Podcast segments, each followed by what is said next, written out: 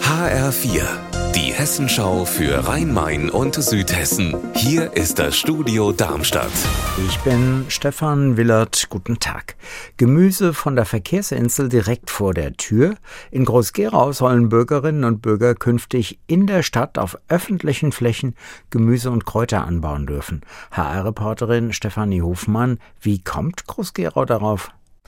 Das Ganze nennt sich Essbare Stadt und ist ein Vorschlag der Kombi-Freiwählergemeinschaft. Ein Vorteil wäre, dass die Stadt nicht mehr so viel Grünfläche pflegen müsste. Gleichzeitig könnten die Bürgerinnen und Bürger ihnen zugewiesene Beete frei bewirtschaften. Das Stadtparlament will jetzt aber erstmal eine abgemilderte Version testen, sogenannte Naschgärten. Das sind Pflanzen, die auf Europaletten stehen und so verrückt werden können und auch besser vor Hundekot und Müll geschützt sind.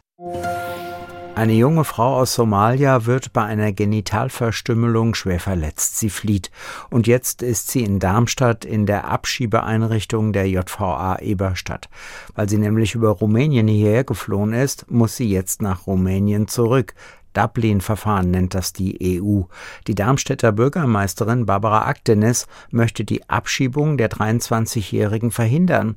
HR-Reporterin Petra Demand in Darmstadt, wie ist die Situation zu bewerten? Hier ist sie einigermaßen sicher und bekommt auch eine medizinische Behandlung, aber nach dem Dublin-Verfahren muss sie nach Rumänien zurück und das hat das Regierungspräsidium Gießen jetzt beschlossen. Die Stadt Darmstadt hat aber angeboten, die Frau hier aufzunehmen. Eine Entscheidung darüber ist aber noch nicht gefallen. Im Frankfurter Stadtteil Heddernheim wird ein Hochbunker aus dem Zweiten Weltkrieg zum Wohnhaus. Frankfurts Planungsdezernent und künftiger Oberbürgermeister Mike Josef findet es super, weil im Bunker geförderte Wohnungen entstehen für Menschen mit geringerem Einkommen. HR-Reporter Wolfgang Hetfleisch in Frankfurt. Wie funktioniert das?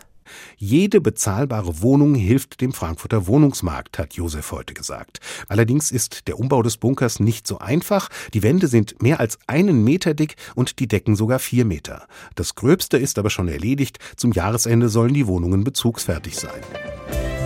Unser Wetter in Rhein-Main und Südhessen. Viel Sonne über Südhessen. Für den späteren Nachmittag sind auch Wolken vorhergesagt. Die Temperatur in Sulzbach im Main-Taunus-Kreis bei 12 Grad.